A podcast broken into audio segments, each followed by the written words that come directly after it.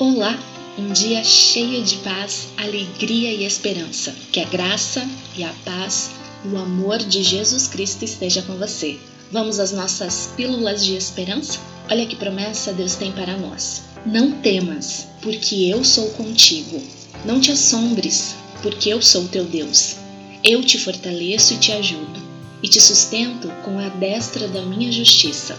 Este texto está no livro de Isaías, no capítulo 41, versículo 10. Sempre que perdemos o controle de uma situação, ou quando precisamos tomar uma decisão importante, ou ainda diante de um problema que aos nossos olhos parece ser impossível, o medo toma conta da nossa vida.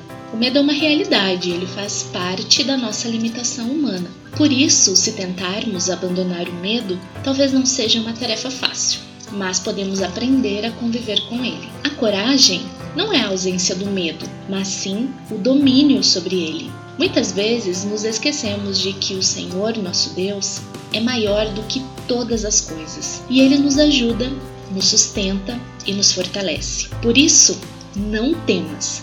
Deposite a sua esperança em Deus. Tenha coragem. O seu amor, derramado sobre todos nós, trará a vitória e nos dará a paz.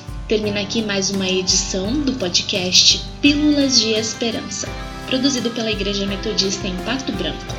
Se você precisa de aconselhamento pastoral ou de oração, entre em contato conosco pelas nossas redes sociais ou pelo telefone 46 3225 2757. Então somente creia e descanse no Senhor.